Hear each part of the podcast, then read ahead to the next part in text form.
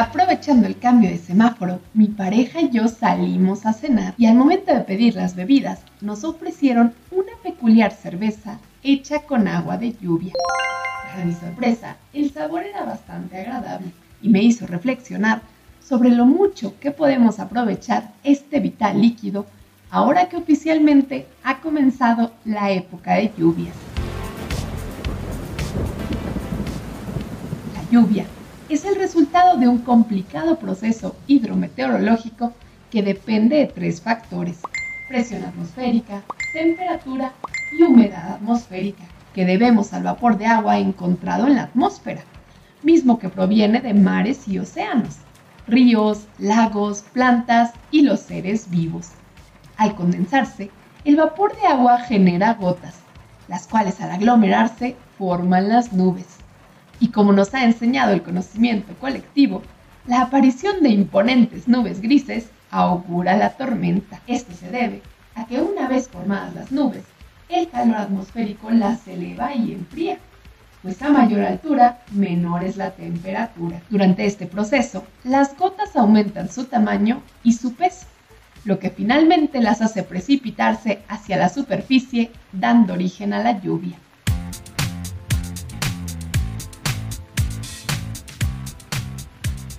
en zonas agrícolas, este fenómeno genera alegría, ya que aproximadamente 20% de la precipitación se destina a la producción de alimentos. Sin embargo, en las grandes ciudades el panorama es muy diferente, pues derivado de la falta de árboles, la sobrepoblación y el exceso de pavimento, las lluvias se estancan generando inundaciones y desastres, que ciertamente no podemos llamar naturales. En urbes como la Ciudad de México, la época de lluvias dura 8 meses, acumulando aproximadamente 600 millones de metros cúbicos de agua. Esto es el doble del volumen promedio suministrado anualmente por el sistema Kutsamala. No obstante, únicamente el 6% se filtra a los mantos acuíferos y el resto termina en el desagüe. Al mismo tiempo, existen zonas que sufren escasez, por lo que es imperativo aprovechar la lluvia y usarla en beneficio de la ciudadanía. ¿Cómo empezar?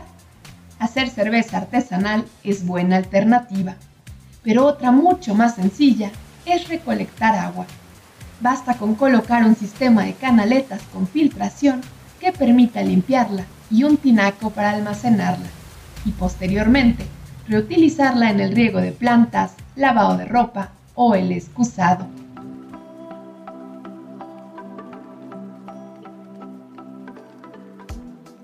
Actualmente, diversos colectivos han elaborado prototipos económicos y gobiernos locales cuentan con programas de cosecha de lluvia completamente gratuitos, por lo que te invito a mirar la lluvia desde una nueva perspectiva y a sumarte a los cientos de ciudadanos recolectores que gota a gota